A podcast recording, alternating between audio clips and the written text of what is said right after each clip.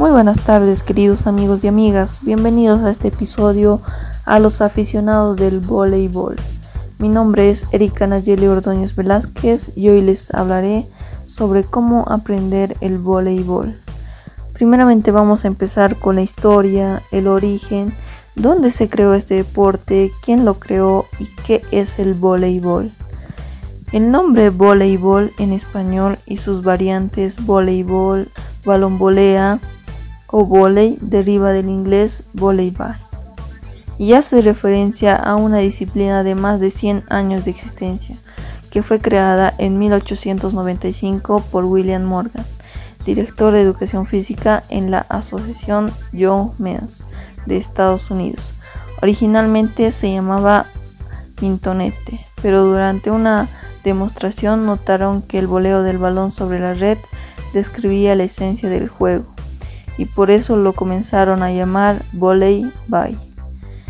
En 1952 la Asociación Norteamericana de Voleibol unificó las palabras para denominarlo de manera oficial volleyball.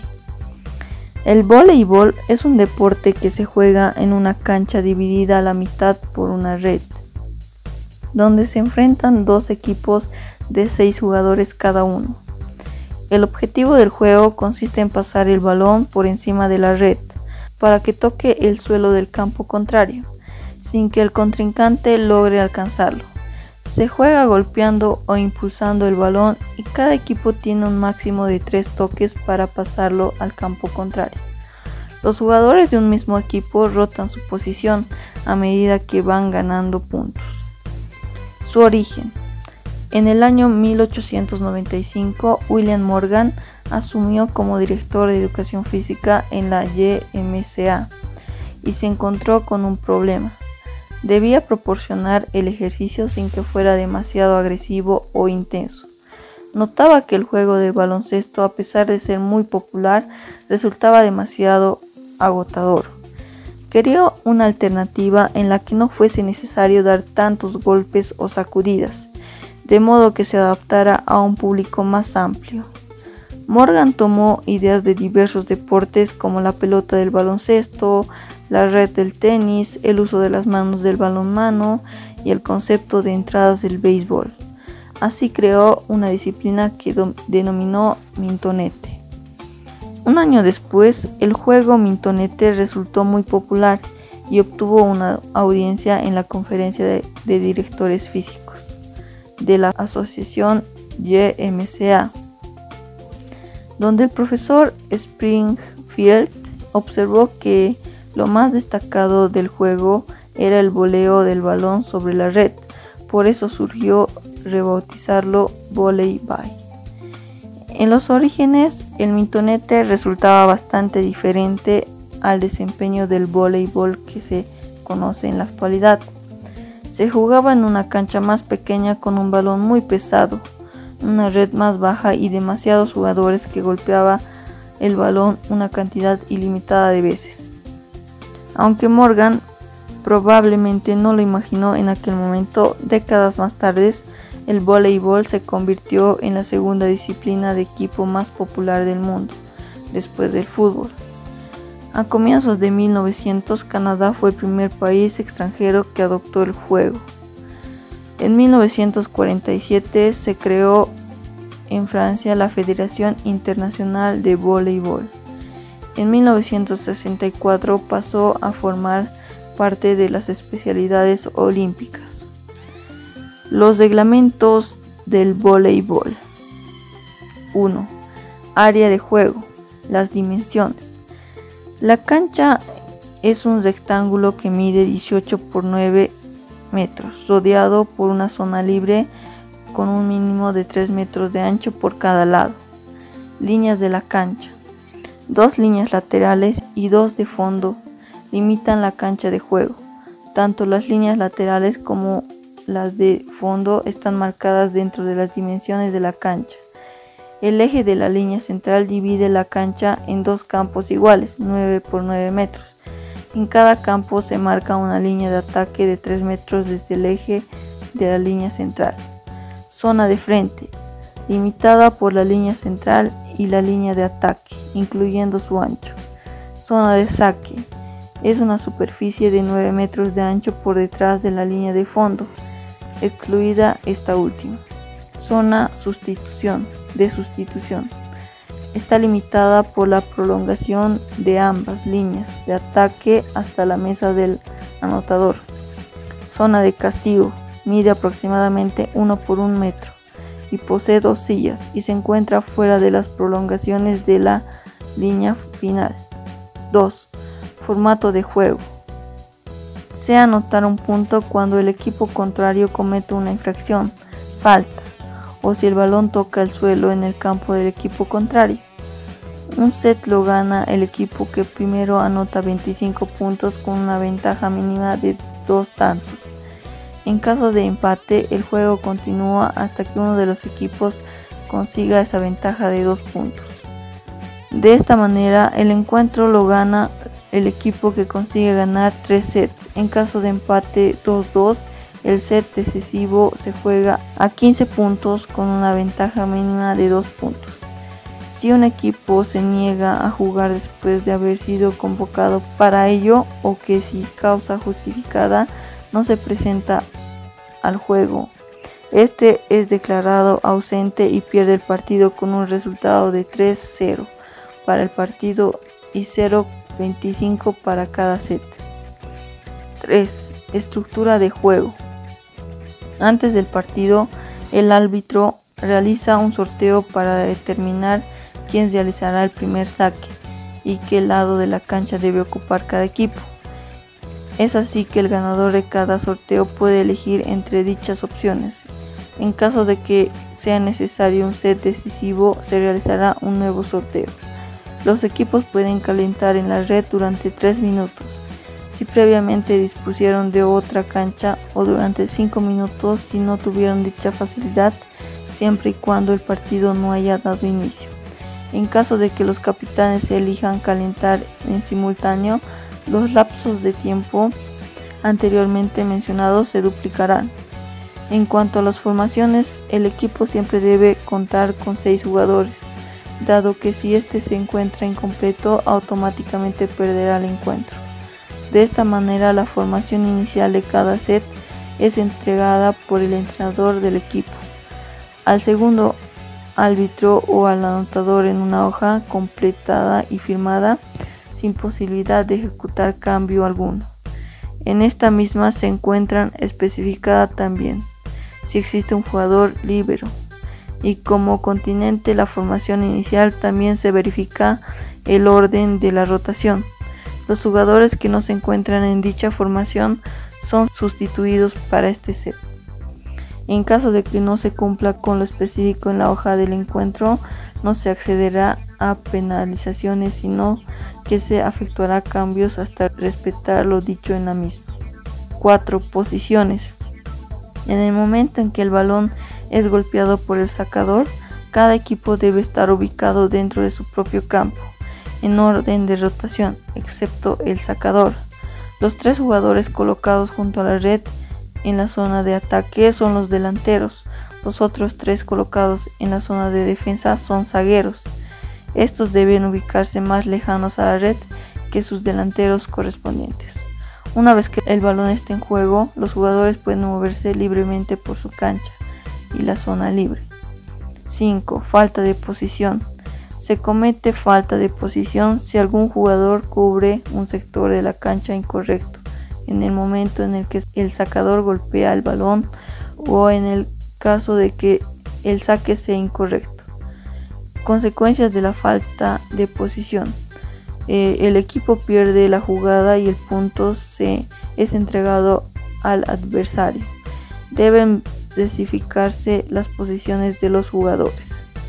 El arbitraje. El equipo arbitral en un partido de voleibol está formado por el primer árbitro, que es el árbitro que dirige el partido, ya que indica el inicio de cada jugada, señala y decide qué equipo gana un punto y qué falta se comete. Si entra el balón o va fuera. También es el único que tiene la capacidad de mostrar tarjetas a jugadores o técnicos e indica también el final de la jugada. También está el segundo árbitro. Este árbitro está situado al nivel del suelo. Él controla las incidencias que se producen en las zonas exteriores del campo, las interrupciones o tiempos de descanso y el estado del suelo y los balones. Durante el juego comprueba la posición de los jugadores según la rotación, controla los cambios de los jugadores y señala los toques de red, penetración por debajo de la red, bloques por liberos o zagueros, así como las faltas de posición del equipo receptor y la falta de rotación del equipo sacador. El anotador, él, es el encargado de anotar los puntos, las sustituciones, las sustituciones y las rotaciones de, de los dos equipos, siendo el encargado de indicar al segundo árbitro si un equipo comete un error en el orden de saque o de los cambios o interrupciones improcedentes. El anotador asistente es el encargado de anotar los cambios del jugador libero y anota electrónicamente el acta en competición de la Confederación Europea del Voleibol. Dos a cuatro jueces de línea. Su función es indicar al árbitro principal si el balón cae dentro o fuera del campo, si el balón que sale fuera es tocado por algún jugador también controla que el balón pase por el lugar correspondiente y asista al primer árbitro en los roces de los jugadores con el balón. Aunque cada árbitro realiza una función determinada, es el primer árbitro el que tiene todo el poder de decisión sobre cualquier jugada. Los fundamentos básicos. Los fundamentos básicos del voleibol o de cualquier otro deporte son los principales para aprender una disciplina y se refiere a las acciones motrices caracterizadas de la actividad. En el caso del voleibol se destaca el saque. Hay dos tipos de saques. Hay el tipo de saque desde abajo, es el más sencillo y lo utilizan los principiantes. Hay el saque desde arriba, es una técnica ofensiva y el éxito depende de la fuerza aplicada en el golpe, que puede ser con el jugador parado o con la ayuda de un salto en el lugar. La postura del jugador. Hay tres tipos de posiciones básicas que se diferencian por el grado de flexión de las rodillas, baja, media y alta. Esta postura y sus variantes permiten a los jugadores estar en alerta y accionar rápidamente ante la recepción inesperada o a gran velocidad del balón por parte del contrincante. El pase. Hay diferentes tipos. Pase de dedos. Su principal ventaja es de que permite controlar muy bien la dirección del balón. Golpe de antebrazo. Su principal ventaja es que permite amortiguar balones que, que llegan a gran velocidad. El remate. Es el golpe que se da acompañado de un salto sobre la parte superior del balón a fin de que éste alcance el suelo del campo contrario a gran velocidad. El bloqueo es un salto acompañado con las manos extendidas que debe realizarse muy cerca a la red para evitar un remate del adversario. Defensa de campo. La defensa es la acción que realizan los jugadores luego de que la pelota impacte o cruce la línea del bloqueo, cubriendo las zonas que quedan libres en el campo por fuera de la sombra del bloqueo.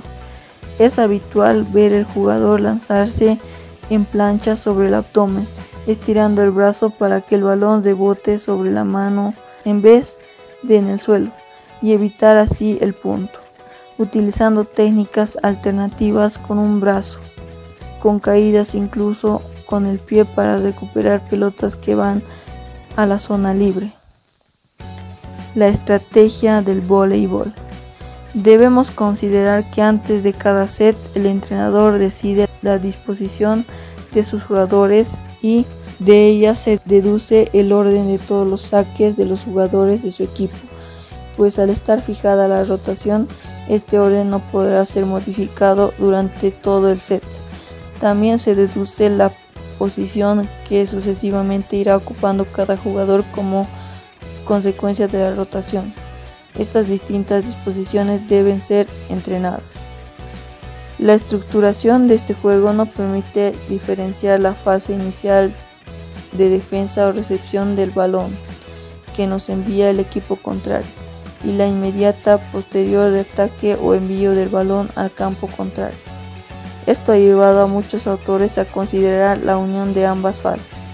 La defensa se puede dividir en cuatro grupos. Defensa del saque, defensa del remate, defensa de un balón fácil y defensa del bloqueo rival. Por tanto, de ellas derivan cuatro situaciones estratégicas que se deben trabajar y entrenar independientemente, denominadas K1, K2, K3 y K4 respectivamente. Una quinta situación estratégica a entrenar sería el saque, denominada K0. La primera situación estratégica denominada K1 se inicia con la defensa o recepción del saque del equipo contrario y acaba con el ataque correspondiente. La importancia del K1 es porque después del saque es la situación estratégica más realizada. Además, las estadísticas señalan que sobre el 70% de los ataques del equipo K1 se consigue realizar con éxito, siendo fácil conseguir el punto. La segunda situación estratégica denominada K2 se inicia con la defensa del remate y lo realizan en primer lugar el equipo que ha realizado previamente un saque cuando le devuelve el balón el equipo contrario. Dependiendo de las características de cada equipo, se da más o menos importancia y se entrena más una u otra situación estratégica aunque lo mejor sería mantener un equilibrio entre ellas y denominarlas todas. Se consigue punto cuando el equipo contrario comete alguna de las siguientes faltas o infracciones. Si el balón toca el suelo dentro del propio campo, tanto si el último toque corresponde a un jugador propio como a uno del equipo contrario. Si el balón acaba fuera de la pista de juego, sea por un ataque desertado sobre el campo contrario o por un error al tratar de defender, la falta corresponde al jugador y al equipo que tocó el balón por última vez y se anota punto al contrario. Se considera fuera el contacto con el techo público o cualquier elemento del pabellón o los mismos colegiados. El contacto con la red, postes o varillas por, por la parte exterior a las bandas laterales es también fuera. Si se supera el número de tres toques permitidos sin haber pasado el balón al campo contrario o si un mismo jugador toca dos veces seguidas el balón, como excepción en caso del toque de bloqueo, ese primer toque no se contabiliza para falta de los cuatro toques de equipo ni para el doble individual. Si en el momento del saque los jugadores están situados de forma incorrecta, o sea, que no está ajustada a la rotación correspondiente. Si el toque del balón es incorrecto y hay detención o acompañamiento, dobles en este caso.